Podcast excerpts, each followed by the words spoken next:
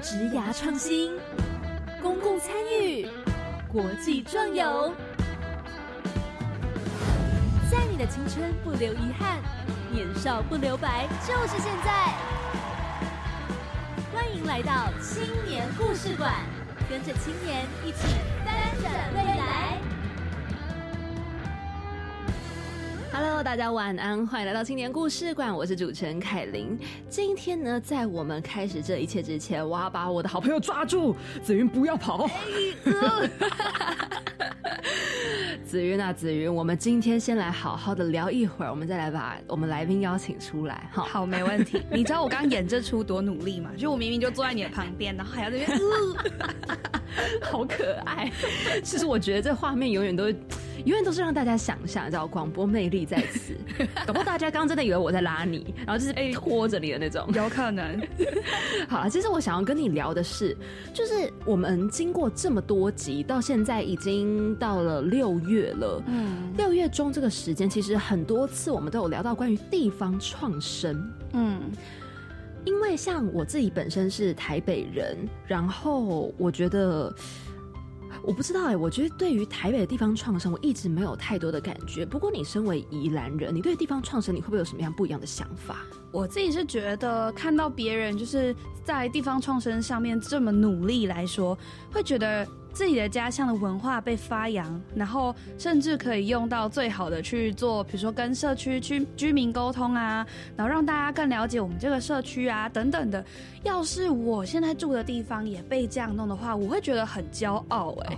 所以每次看到他们就是努力在这块上面，我都会觉得好感动哦。如果有一天我住的地方这样，或者是我自己有没有可能也做到这样的事情？其实会有一种崇拜的心理耶。哎，好像是真的耶。嗯，因为我觉得，你知道，我会问你这个最大的原因，是因为我觉得台北它有点像是那种，嗯，以台湾来说一个。交集的地方，也就是说，它这边东西是丰富的。哦，所谓丰富，其实有时候会偏向于杂乱。就是你要说这边没有文化，其实也不会，当然有。你要，但是你要说这边的文化好像比较单纯，那那绝对也不是。所以，就是当它是一个这样子比较复合式的存在的时候，你有时候会对于这种地方的那种感觉。就会有一点薄弱。哦，的确，比如说我问你，呃，台北的名产是什么？一零一，冷气，冷气，对对对对，就是我会很希望说，就是台北也有这种感觉，但是我当然也知道，每一个城市都有每个城市不一样的特色，其实也不一定为了要追求什么而刻意把它塑造成什么模样，当它自然而然成长成一个样子的时候，那就是。它应该要长成的样子。本来历史就是需要时间去堆叠出来的啊，就是需要时间跟人物，然后去把它碰撞、碰撞、碰撞，说不定。你之后也会成为一个历史啊！我会啊，我绝对会，我们都会成为历史的一部分。只是大概可能还要再个几十年，如果我们没有在什么意外中出现的话，讲成这样，哎，人生无常嘛。你看这波疫情，你就可以理解人生无常的无常有多无常。嗯，真的，对啊。不过其实我每一次，就像你讲的，看到这么多的团队，他们这么努力在各个地方的地方创生，确实那种感动的感觉油然而生，也会觉得说。哇，还好台湾没有那么大，所以我们可以看到很多台湾角落的美。真的，所以我觉得台湾厉害的地方就是这样，就是它小小一个岛，但是它却有很丰富的人文历史，还有文化跟特色。对，然后。在这块岛上的人也都非常的热情，跟就是互相了解这样，所以我就觉得啊，生在台湾很幸福。然后看到这样，真的看到大家都为自己的文化努力，也觉得很幸福。对呀，好，谢谢子云跟我聊天。我知道你现在赶着一副马上要回去那边开始录音了，对我要控音了。好好好，那我们就准备来把我们的来宾邀请出来吧。好，今天呢，我们邀请到的来宾哇，他是只能线上跟我们碰面了。不过还是很开心可以邀请到他。这个呢，是在一个大溪左岸农村，他们借了神农爷的空间发展了文化的艺术设计的一个工作室。今天邀请到的是日日田的高庆荣。Hello，你好。Hello，大家好，我是日日田植物所的庆荣。嗨，庆荣，哎，你是？是日日田植物所的这个创办人吗？哎，是的。嗯，那您今年大概我方便问一下几岁吗？几岁吗？对对对，我三十七。哦，哎，你看起来年轻哎。真的吗？我两个小孩喽。完完全全没有想到。哎，那这样子的话，你经营这个日日田植物所大概多久啦？呃，快第五年。哦，所以当初是从 Change Maker 转变过来变成轻据点的。嗯，应该是我是后来跟教育部青年署这边就是轻据点的合作。哦，所以哎，本身 Change Maker 是没有特别参与这个计划。嗯，我们倒是有带年轻团队一起参与。哦，哎，所以你们就变成比较是那个老师的指导角色了，就是应该不到指导，应该就是陪伴角色。哦，哎，哎，还蛮特别的，因为以往就是轻据点计划还蛮多都是从 Change Maker 过来，你们还蛮特别的耶。是是。所以这个日日田目前这样子已经五年了。是的。哇，那你们也是有经历到这个很严重的疫情重创时间。是啊，然后其实这一波，我相信无论是各个产业或是各个经营体，它都会有经营这一波。但是这一波，我觉得大家他大家也重新去理解整个环境之后，去思考后疫情时代。哦，确实确实。好，那这个真的是大家在疫情重创之下，确实又找到了不一样的一个生路。哎，那么想了解到你们这个日日田植物所这个命名啊是怎么来的啊？它其实长得还蛮视觉化的耶。其实我们那时候，我们日日田植物所呢，其实是我回到我们自己小时候成长的一个农村，嗯，然后它在庙城边。就是大庙旁边有一个闲置的仓库，那我们就想说有没有可能透过就是空间闲置空间的活化，然后去打造为我们自己的工作室。那这个名称的由来呢？其实那时候我跟我弟弟一起在聊的时候，我们就想说，哎，日日田，其实日日就是每一天的连续，它其实就是一种生活连接，然后一种生活的态度跟模式。但日加日又组合成一个田字。嗯，那田其实就是回到土地。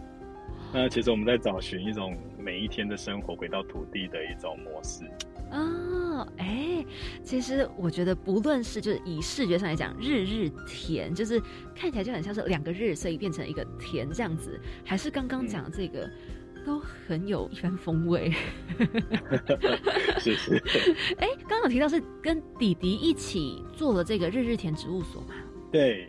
嗯，就是那时候，其实在这个空间，我们就在想象说，这个空间是不是有不同的可能性跟发展方向？所以那时候一起讨论，用一种好玩的心态，然后成立一个在地方的一个设计工作室。哦，所以组成的团员创始就是你们两位兄弟。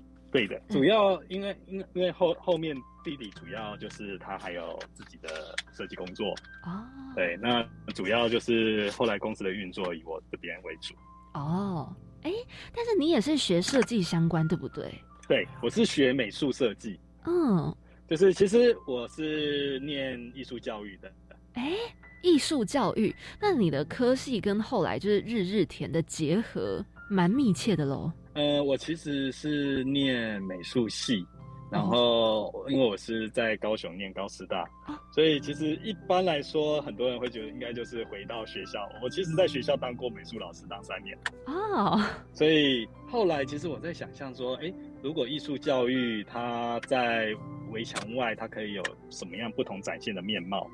所以我才想说，那我是不是可以用不同的方式回到地方？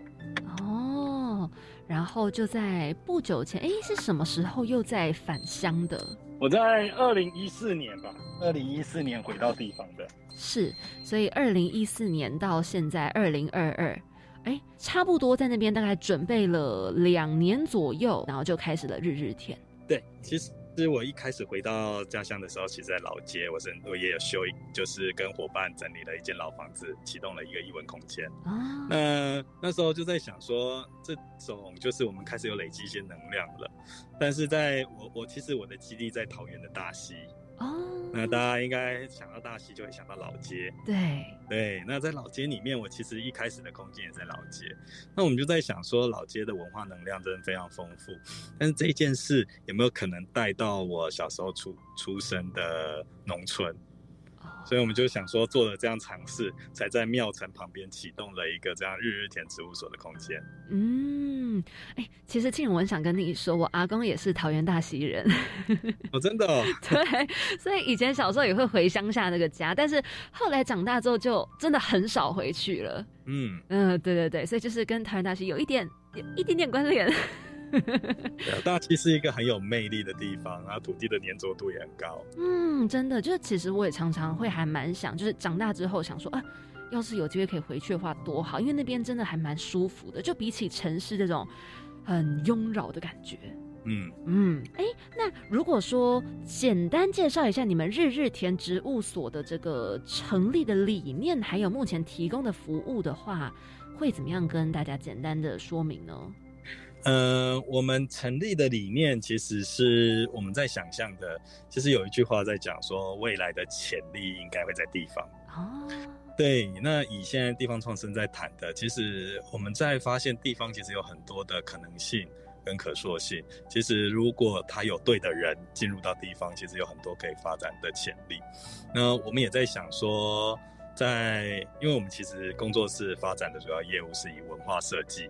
为主轴，嗯，对。那如何透过这些文化设计的观察，然后把地方的文化去做不同的转移，然后有一些新的呈现，也是一个非常有趣的一个方式。确实，我觉得现在还蛮多这种地方创生开始兴起，就会发现很多东西确实，当我们跟着主流一直跑的时候，很多东西很重要，可是却被遗忘了。没错。嗯，那你们以这个桃园大溪作为落脚地，然后呢，里面就像刚好提到有这个大家熟悉的大溪老街，然后呢，还有很多这种老街巷弄故事，很多公益文化，你们就以这个聚落的概念去结合了这样子的资源。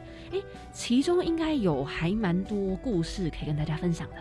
在的故事啊，嗯，其实。嗯，我们一开始其实我们曾经在一个废弃的商行里面，然后办理我们的艺术市集。哦，对，然后后来那个商行其实已经荒废二十多年了，我们就是透过市集的方式去去做启动活化，然后也让这一间老房子被看见，甚至进一步就做了历史活化。哦，再来我就发现说用。空间活化去启动不同的空间，是可以让更多的人，包括进入到地方，或是重新去观察一块土地。所以陆陆续续，我开始就发现，哎，我好像跟空间活化很有关系。所以从一开始的健身商行，到后来我跟伙伴一起合作的西南一二的老屋，然后甚至回到我日日田这样庙宇旁的一个旧仓库。以及甚至把我自己老家的三合院，我们也开始去做活化，让不同的伙伴品牌也进入到里面，这样子还蛮有意思诶。就是让这些老空间来活化，那时候会怎么样？就是是为什么突然想到说可以借由这些老空间来进行善加的利用？其实我觉得空间是一个有机会去连接对的人的地方，一个有魅力的空间。但是，当然，对的人才是整个空间的灵魂所在。哦，对，所以我们想说，哎，如何透过空间的活化，让大家可以用不同的方式跟角度，甚至用比较没有太大的场域压力的方式，形成聚落。那我印象很深刻，其实我非常喜欢日本的聚落感。啊，嗯，对。然后在台湾，我就想说，那如何能够形塑出聚落？因为你如果自己一个点，即使你发光发热，其实它是没有太大的意义的。如何点串线到面，形塑出一个生活聚落的感觉，其实是我们期待跟想象的。嗯，所以呢，就是善加利用这些空间，进驻了这些对的人之后呢，你们也让整体开始活化。那刚有提到历史活化的部分，哎，你们怎么做啊？像有一些老空间呢，它其实在活化的时候，它看每一个空间的调性跟特质。那如果是历史空间，它当然就用历史空间的方式去做。那我们触碰的大部分都是老屋或是闲置空间。对，那我们就会让这个空间其实找到它空间自己的魅力。有时候其实像像我们的仓库空间，其实就是用减法，把一些呃本来过去过多的一些装潢素材拿掉，把天光找进来，那整个空间就开始有魅力了。那这样子的话，是不是就是其实装潢什么都还是会需要去跟动或者去维修修复它们？一定就是这也蛮好，蛮有意思。就是在一开始，其实初期我们在启动空间，我并没有办法说哦，我这个空间要活化，我请室内设计师请工班进来处理。嗯，所以我们就是等于是我们自己在参与的过程中慢慢去调整，但也很有意思，因为这样的调整你会进入到空间的魅力，所以甚至在修缮的过程中就是。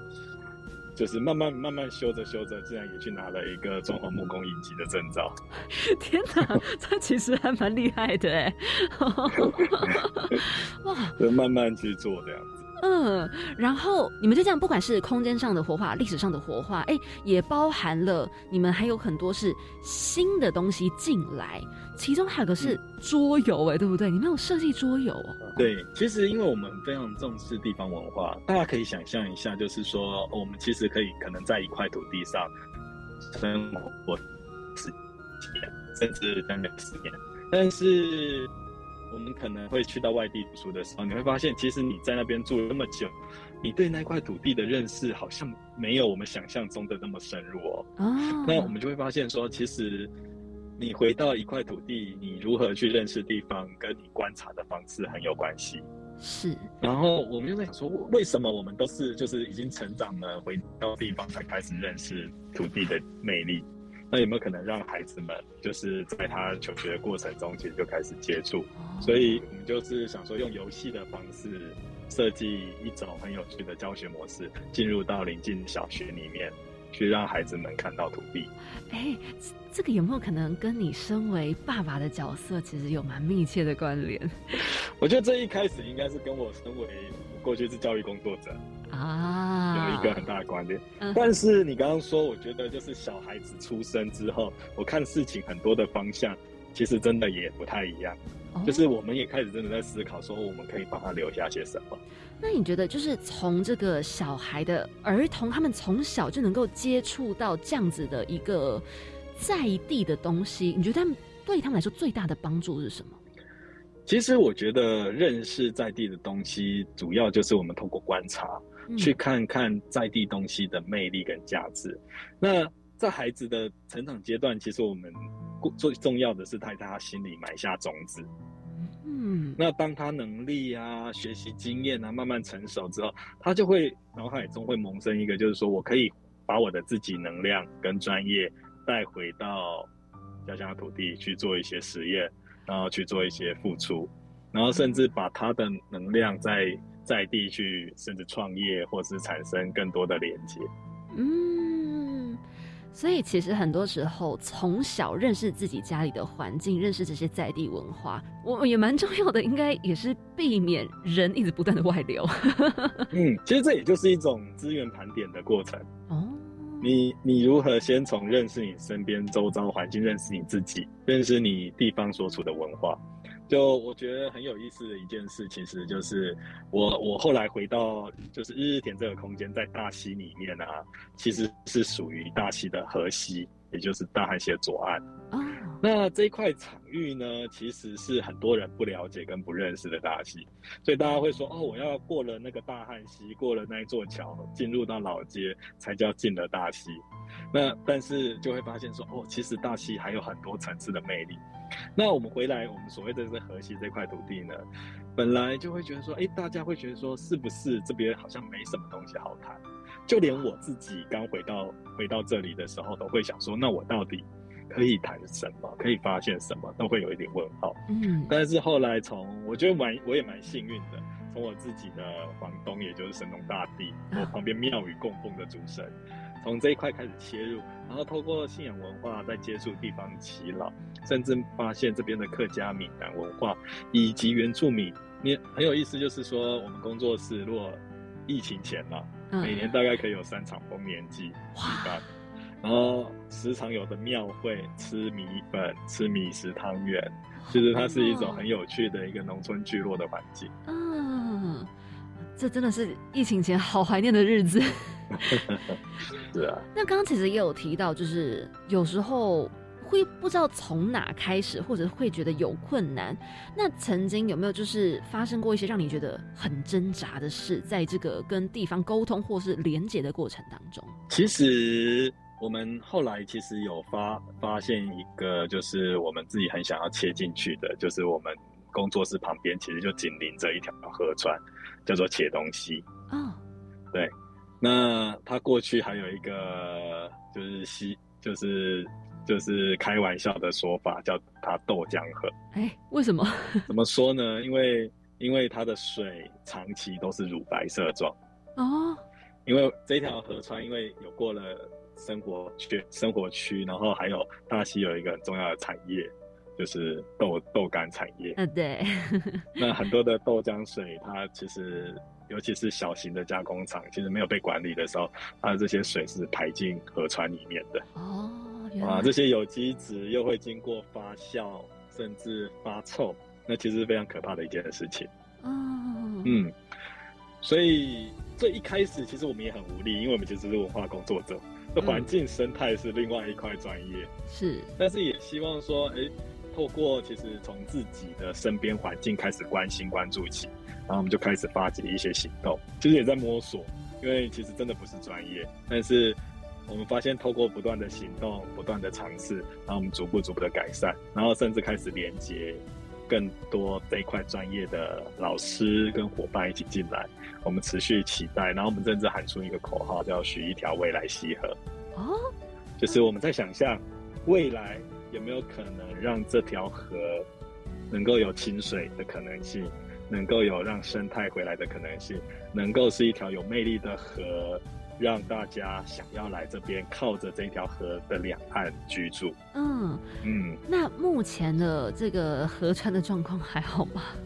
嗯，经过这一段时间在努力，其实已经有一定，但是河川是长期的事情。嗯，所以我们从去年开始就透过静溪，然后甚至跟台湾湿地富裕协会的老师们一起合作。我们也改造了一个生态池，把它本来变成是很严重发臭的一块生态池，现在甚至我们在富裕台湾平蓬草，哦，然后它的蛙类也回来了，嗯，哎，那其实是蛮成功的所以就是其实一步一步，对，但是因为它是生态池，它是还可控的范围，就皮塘跟生态池，河川的部分我们就持续在努力，但是河川已经已经也很大的进步了，就是它的水开始不会这么的白浊。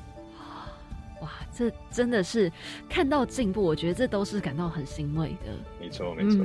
那如果说你觉得这样子的地方创生啊，或者是在地连接的社区行动，要怎么样引导青年们去关注这样的一个议题？嗯，没错。所以像我们在青年轻据点的计划里面呢，其实我们也开始去思考，就是说，呃，到底要用什么样的方式？其实第一个就是观察到地方的问题，是，然后。再来如何沟通，如何建立合作默契，所以我们在今年其实也开了很有趣的五堂课，然后这五堂课其实就是说我们在谈，就是回到聚落生活，回到聚落想要去做一些实践，最需要的一些技能，五大技能，包括了文化转移啊，包括了有些是从事农业的，农业反转，让农业的生活趣味更提升。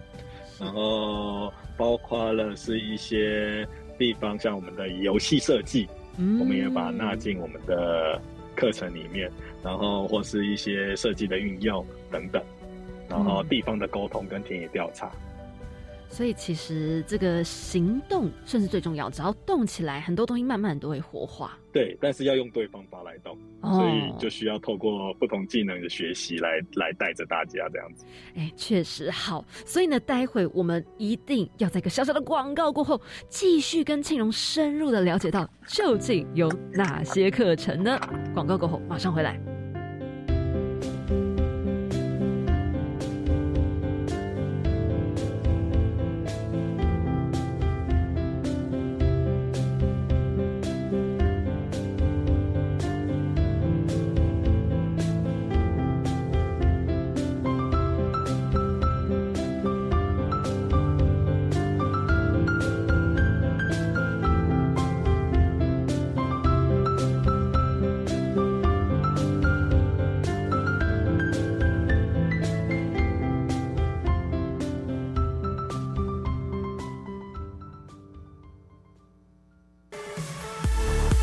教育电台的听众朋友们，大家好，我是 DJ 罗小 Q，在每周日的晚上十一点到十二点钟收听教育广播电台电音新浪潮，一起来参加教育电台为你举办的电音 Party，由我小 Q 担任您的个人 DJ，为你带来一个小时绝无冷场的 DJ 秀。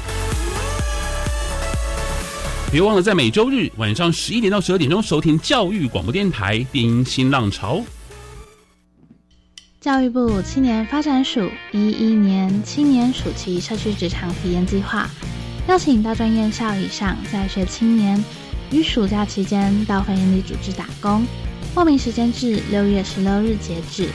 欢迎有意愿的学生至青年署瑞许职场体验网查询计划职缺讯息，或拨打免付费专线零八零零八八五八八一查询。以上广告由教育部青年发展署提供。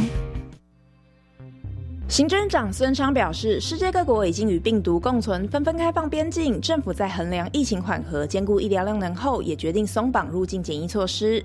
六月十五日起，入境检疫将从原本七加七天改为三天隔离加四天自主防疫。同时，孙长呼吁民众持续接种疫苗，遵守相关防疫措施。此外，即日起将用快筛实名制购买取消单双号限制，有需要的民众可以到实名制据点，随时都可以买到。以上内容，行政提供。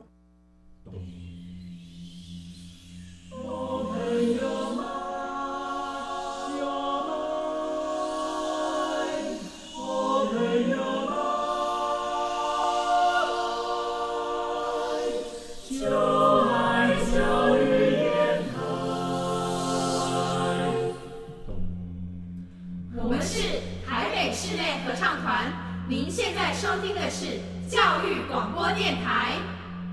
好的，在一个小小的广告过后，我们再次回到节目当中。今天邀请到的来宾呢是轻据点计划的日日田植物所高庆荣。嗨，庆荣，我们继续要来聊天了。好的，OK，没问题。OK，那么在这个我们刚刚有提到轻据点计划嘛？你那个时候是从哪里知道这个计划的？其实是当时就是也好朋友，然后就说。他觉得轻据点那个计划很适合我，因为其实轻据点那时候是，呃，第一年嘛，哦，也就是说轻据点现在现在今年是第二年，对，发起，然后他就觉得，哎，我因为我们其实，在回到地方之后，我们也开始透过这样的一个青年的实验据点，我们本来就已经在轻据点计划以前，其实就已经有在。对于就是每暑期的时候，我们就会开设暑期见习的课程，然后把我们每年度在地方学习跟观察的东西，还有我们自己有一些专业的东西，去跟年轻的伙伴们分享。甚至其实我们也透过就是实习这一件事，其实也邀请不同的专业老师，因为对于我们而言，我们在想象的是有没有可能。就是透过实习的时候，让地方有有意愿的，也透过实习的机制跟过程，能够了解地方，甚至进一步变成伙伴。还还真的就是我们公司有几位伙伴，就是曾经是我的实习生。哦，哇，哎，好好深的缘分哦。因为我们就讲说，我们希望就是见习的时候，那时候会希望是说，哎，他对土地有热忱。而且他也有可能，那就是还没有进去点参与之前，我们其实我有一个不成文的规定，就是说希望他是在桃园就读大专院校，或者他是桃园的人。哦。那某一个部分，其实我们是真的蛮希望，就是把他们留下来的。嗯嗯嗯。所以这些见习生，他们真的都是桃园人哦。呃，我们今年上清据点之后，我们就开放，就是其实有很多，但是我会问他们，那你们见习的期间，你们的交通啊，或是一些，如果你要花很很很很大的时间才能过来到这里，那我会推荐他去其他更适合他的清据点。哦，对，所以我觉得就是说，其实参与的地缘性其实还是蛮重要的。真的耶，因为花太多时间在通勤的话，其实我觉得有时候也蛮耗神的。对他也会很辛苦。嗯，对。哎，那刚刚就有提到，就是你们公司提供这个蹲点见习机会。那去年你们暑期的时候也有安排很多的任务，那有哪些任务啊？去年蛮有意思，但当然去年因为疫情也有一些影响嘛。那有一些大型的活动就会有一些 delay。但是去年包括我们给予见习生的，包括活动的策划，然后因为我们自己本身有文创四级的品牌。所以包括整个市集的策划办理，然后再来我们当时有老屋修缮的 project，所以也带大家操作木工，实际的木工实作，然后竹子竹艺的操作。哦，对对，那这是工艺部分的类型。那因为我们聚落也有陶艺工作室跟工坊。所以我们也让陶这件事变成我们见习伙伴会接触到的一些素材，很然后再来就是策展，那我们希望大家用策展的方式去观察，所以前期会有我们就是我们在一个眷村里面的策展的参与，然后最后让他们就是透过有点像是完成自己见习的一个小型的微策展，然后去做启动。哦，还有一块就是我刚刚讲。河川这个部分，就是他们也是非常重要，改变那个生态池的重要的一份子，这样子。哇，哎，你们的这个见习内容相当的丰富，而且几乎就是说，从一开始的各个小部分，然后呢，不同的领域都接触到之后，最后还有一个像是有点是成果的，有点展出来的这个。哇，这样子的话，你们一次是收大概几个见习生？嗯。我们去年的话是六位，嗯，但在计划内是四位啦。但是你们有收到六位，对。那这样子的话，应该有发生蛮多有趣的小故事。对，就是甚至他们就是因为我们蛮重视，就是见习同学里面，就是除了跟就是跟据点学习之外，嗯，他们自己本身，我也我们也希望他们能够有互相同才之间学习的一些一些想法。所以，我们也会希望说，哎，他们每一个，因为我们都跨领域的伙伴进来做见习，我们会从他们的自己的专业去开始互相引动，所以他们其实也去开始去想象，哎，我会空拍耶，那我可不可以来带空拍这一件事？然后我会做影像哎，然后可以怎么样怎么样这样子。所以大家其实也是带着自己的长才，然后去到那边互相交流、互相分享，然后一起去发挥。没错。哦，哎，其实蛮有意思。我觉得在这样子的一个见习过后，其实你们应该也会很明显的看到这见习生有很大的成长，对不对？对，更重要的是他对土地的想象有一些不一样的值的改变。哦，怎么说？就是我们很开心，就听到见习生他们会，因为见习生其实有一些，他也他来见习，其实他有带了一些疑问跟想法。所以，像我们去年的见习生，他今年就觉得说，哎，他想要把去年的见习经验去做成一个他，呃，比如说大师要提出的企划 project，然后或是他的毕业设计想要往这一块去走，那都会启动他们不同的想象跟连接。那更重要就是还有一个聊一聊，聊一聊，他就坚定了他的想法，他就是做了一个转系。就是 要找到他更想尝试的方向。他从什么科系转到什么科系？他本来是那个本来我有点忘记他本来哪一个系，但是他后来就转到织品设计。因为他对那个原住民泰雅族的编织工艺非常有兴趣。哇，那你们的见习机会真的有让人非常认真的思考人生呢。哎，我觉得能够去见习真的是一个很棒的机会。我觉得尤其像是。大学生吧，这是一个你好像确定又好像不确定你的未来到底要怎么走的一个阶段的时候，透过很多的见习、很多的课程，你会慢慢了解到说，哦，原来自己可能适合什么、喜欢什么，或者是嗯，原来自己现在不喜欢正在做的东西，或者是正在读的科系。就是他会透过不同的见习、跟人的接触、跟对话、跟沟通，他重新去思考他真正要的东西是什么。嗯。嗯，确实，哎，那你们提供这个见习机会，原本有说希望可以达到什么样的目标，或者是预期的成效吗？其实我们自己内心是在见习的过程中，也在找聚落的伙伴啊。所以后来我们去年有就是见习生，就即使见见习结束了，然后甚至我们年底尾牙的时候，他们也会回来。嗯，对，就是变很有很有意思，对。还还有尾牙耶。所以大家的其实那个凝聚力还蛮重的耶。嗯，嗯，没错。那后来就是除了见习机会，就是我刚好提到的，你们有开设了五堂的实体课程。刚刚大略的有提到了，就是不管是从这个庙宇啊、老街啊，还有一些走读、神农教育等等的，哎，能不能跟我们介绍一下你们这些课程？好，我们这一次整个课程的主题叫做 “Hello Hello 大溪”，也就是说。想用一种有趣的方式来带领大家探索、认识大溪。然后我们是说，打造聚落实践的五大技能，让大家一次 get 到。所以我们在课程里面就有包括文化设计转译的策展课程，然后甚至我们邀请到了像大象设计的阿潘。然后他是去年做嘉义设计博览会的一个很重要的庙宇策展的设计师，然后我们就一起来做模拟策展，从旁边的庙宇去做一些策展的策略。然后另外再来就是要谈大家说故事的技巧哦，也就是说，其实故事诉说其实是非常重要的。那文化的脉络啊，很多底蕴啊，那我们就会带领大家来到那个大溪的老城区，老城区里面，然后走我们大溪的木艺生态博物馆。那它其实也是透过很多的日式宿舍重新修缮，修缮之后变成展馆。那里面其实我们就邀请到之前在做六联动策展的，他把大溪警察就是家眷的居民故事做了一个展览形态的转译，然后如何去诉说这一个地方的故事，然后去做呈现。然后另外一个课程就是老屋活化的实践，就是。老空间其实它活化之后，它其实还要经营，所以我们邀请到那个双口旅文化厨房，它是在做米食文化推广的，在老屋里面做很有魅力的一个米食推广课程。嗯哼，再来我们也一个主题课程叫农村生活也很 chill，所以我们邀请到两位非常不太一样的青年农夫。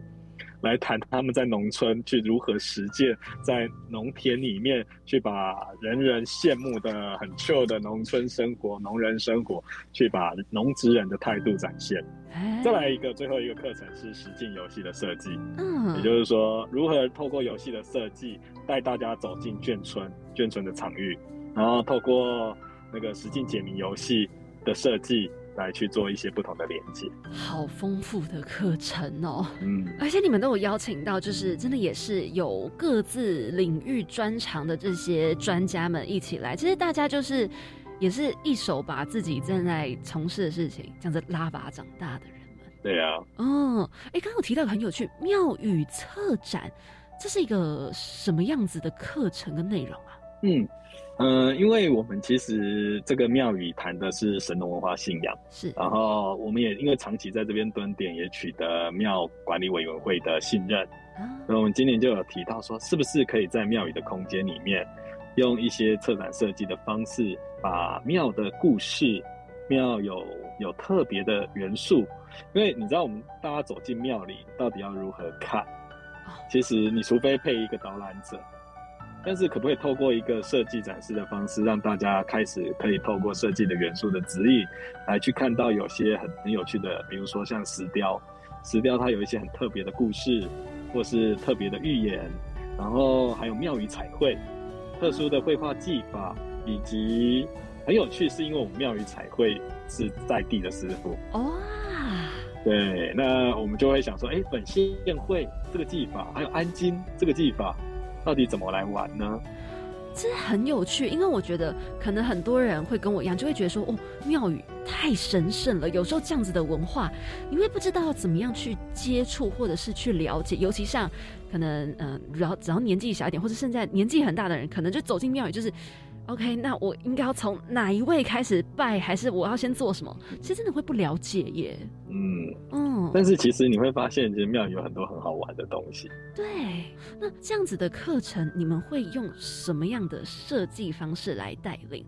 是会说，哎，有各式样不同，不管是刚刚提到是彩绘的部分啊，还有一些嗯怎么样子的导览的策展啊什么的。这一次的同学课程呢，第一个我们会先介绍几个我们已经有有深入了解的，像一些庙宇的彩绘技法，像制香的方式，对，然后还有神农的文化的介绍，然后再来我们就会去谈，就是阿潘他做的那个嘉义的陈美馆的设计案例，然后一起来构思，后面会有一个工作坊，就是带着大家模拟策展，也就是说，那我们到底要怎么去做一个这样的空间的策展方式？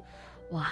你们这一套真的是从一开始到最后都非常的完整呢，就是应该是一个有趣的实验这样子。哦，那么就是刚刚有提到的，还有另外一个是实境游戏，哎，那这个又是什么啊？啊，实境游戏近年来其实非常的红，就是你可以透过实境解谜，透过题目的设计，然后在真实的整个环境场域里面去挖掘线索，去找寻谜题。然后我们邀请到的老师呢，他就在这一块上琢磨非常，他设计非常多的游戏啊，比如说可能透过赖机器人的一些互动，你去找寻线索，然后跟赖机器人互动，他就给你在下一步。也就是说，他带着我们透过真实的环境去找寻更有趣的观察环境的方式。哎，其实这真的也是一个蛮好的切入点，就是当你用游戏的角度，就会觉得哦，一切都变得很有趣。嗯，哦，然后其实里面也当然包含到，就是因为你们是以这个神农嘛，所以其实食农教育在这边，还有刚刚提到很旧的两位这个青年农夫，农夫，嗯，对，他们要用什么样的角度来带领大家？呃，我们今年呢会分成两部分，那一块是因为连我们自己都就是承租了一个七分的农地，我们也开始就是 开始要实践，就是回到土地这一件事。然后我们也在培力青年农夫，就是跟着我们一起，就是我们希望传承我们在地有一个有非常棒的有机米的呃大哥，但是目前还没有年轻人准备接他的棒啊。所以我们就希望说，那如何让这个很棒的东西可以继续延续？如何建立传承的平台？平台，这是我们一个想的一部分。然后在今年，其实我们今年的五大课程啊，都有 fit 一个节气，就是说像农村的这一次，是我们会 fit 我们桃园的地景艺术节。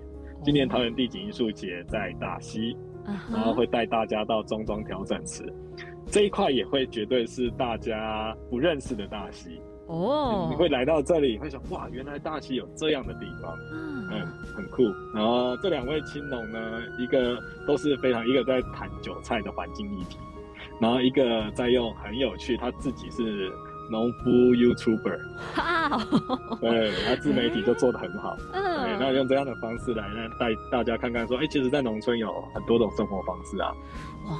哎，这些课程我听完，我自己都觉得超心动的。如果欢迎欢迎，一起来吧。对啊，那这样的话，如果要报名的话，要在什么时候之前，然后怎么报名啊？哦，我们就是会连接到，那可以从我们平台，或是直接从教育部青青年发案署的平台去登录进去。然后它很棒的是，它的课程都是免费的哦。然后你只要是青年，然后缴。五百块的保证金，你就有五堂课可以选课。那不仅仅只是我们的课程，全台湾有非二十几个轻据点的课程，你都可以去选择。因为每个轻据点开出来的课程都太有吸引力了，太有魅力了。真的，哎，这很吸引人哎！你只要缴五百，然后呢，你还可以选各式各样的课程，而且对，而且重点还会退你哦，就是你。你不要恶意的弃课，那其实就是他还会保证金是会退的，真的就是完全是免费耶！这完全就是给予青年非常棒的一个成长跟见学的机会。对呀，哇！我其实自己听完很想参加，我觉得有一部分是太多时候你可能真的就是黏在书本前面啊，可能就是你们念书啊，啊就上课啊，然后就觉得你人生好像。索然无味，差不多就这样了。你就觉得好像也没什么太大的希望，但殊不知，其实外面有很多有趣的事物在等着。对，而且透过这样的课程，其实你可以很快的去体验，就是不同聚落创生工作者跟生活的模式。确实，哎，那你们这样子的一个课程的设计呀，有希望说这些同学们、这些青年们，他们可以从中学到什么或获得什么吗？嗯，每一个轻据点其实设计的都不太一样，嗯，就是那大概都是每一个轻据点想要，呃，透过他们自己的生，就是在地方的经验，然后去传递给这些年轻的朋友们。是，那以你们自己的课程来说，你们有没有什么样子的期许？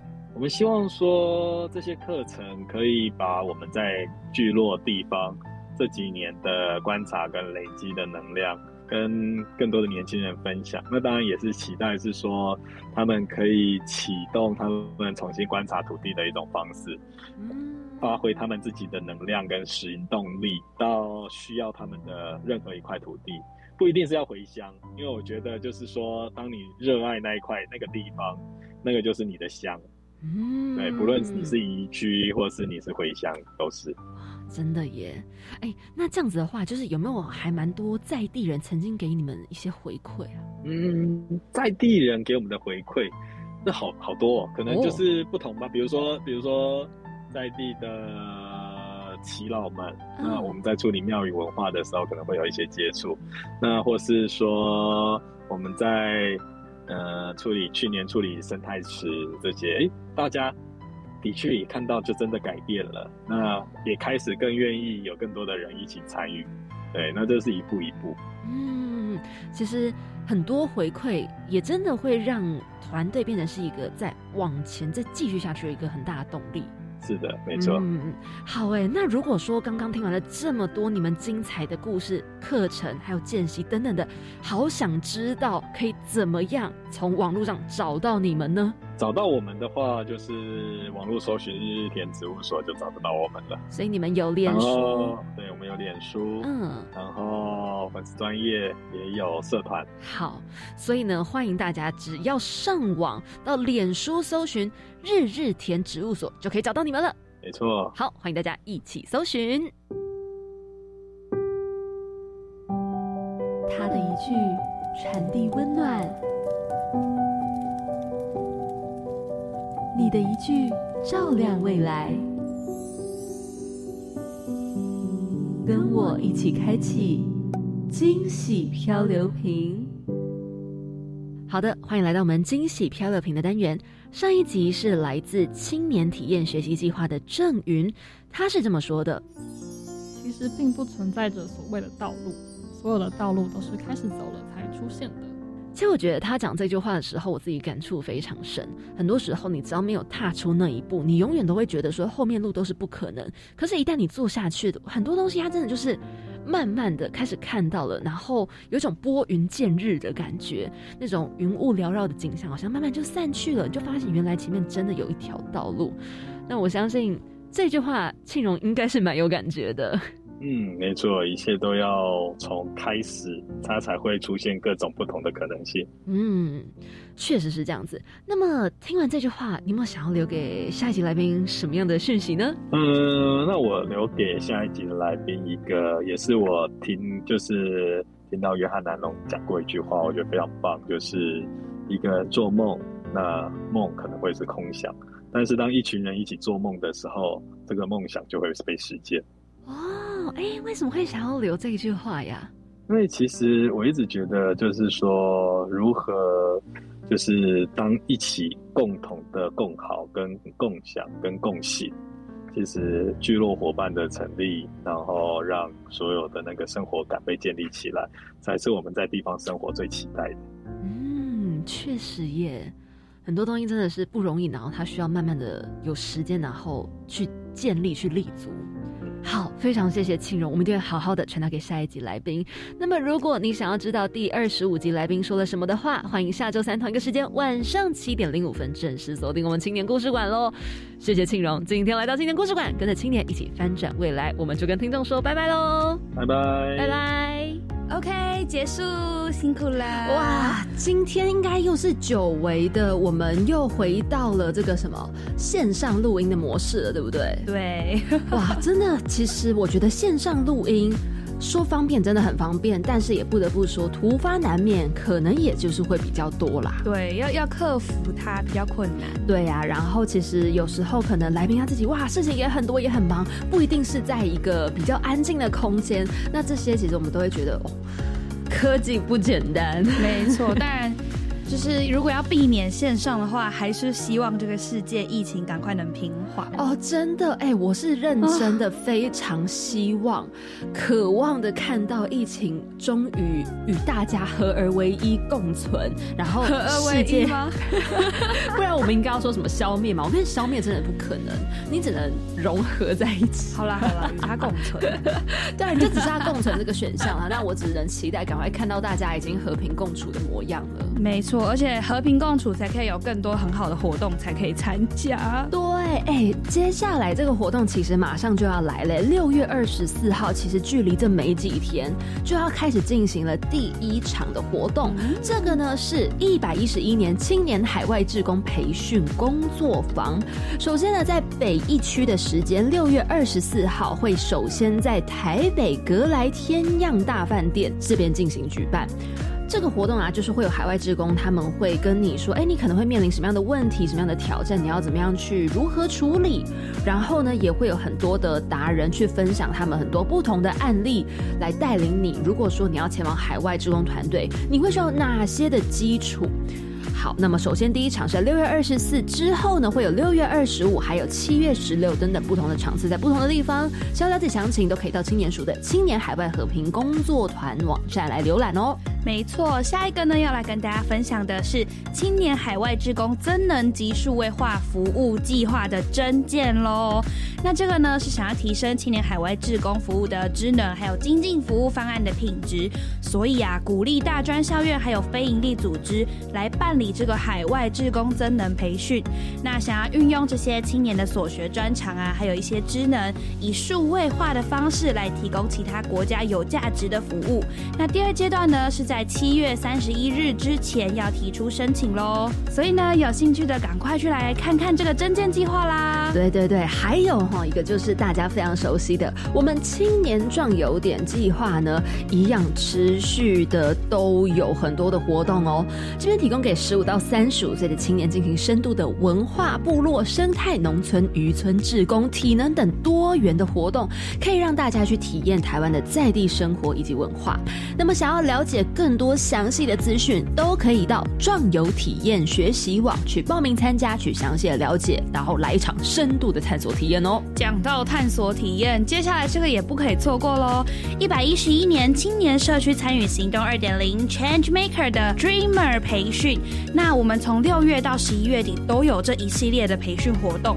青年署呢在地方呢有开设了二十六组的学习性青据点，那提供这些青年呢能够线上学习或者体验参访的机会，协助这些青年们从体验在地到理念建立，最后到实际运作，来启发大家对在地的关心，还有参与地方发展的可能性喽。是，还有最后一个，真的是马上就要举行的，在六月十八号，三天后，我们这个青年好政系列 Let's Talk 成果分享暨交流会呢，它马上就要举行了。这是一个经过了二十九场的第一阶段 Talk 青年对于心理健康公共议题的想法，并且呢，经过了第二阶段 Talk 会与公部门直接对话，聚焦在政策框架中的一些可行的方法进行深度的讨论之后，在六月十八号三天后成果分享交流会当中呢，会由行政院的唐凤政务委员主持，与政府部门相互交流心理健康公共政策的新解。方哇哎，非常的精彩！这个全程都会由青年署的 Facebook 粉丝专业进行直播，所以如果你没有办法到现场呢，也欢迎大家可以锁定青年署的粉专来看到这一场精彩的直播哦。嗯，好期待哦！所以大家有兴趣的都可以去看看我们上述有分享到的活动喽。嗯，真的这些都非常的精彩，然后呢也很期待在每一次跟大家介绍过后呢，都可以引起你们的兴。兴趣，其实我们自己也都非常想参加，所以大家就跟着我们一起上网去搜寻最详细的资讯吧。没错，好，那么不要忘记了，我们要每周三晚上七点零五分准时锁定青年故事馆喽。我是凯琳，我是紫云，那我们下周见，拜拜。一定要说服自己，今天过去，今天过去，就让我。睡去睁开了眼明天会美丽今天过去今天过去疼痛会过去睁开了眼明天会美丽狂风吹了大雨洒落拥抱什么坚持什么。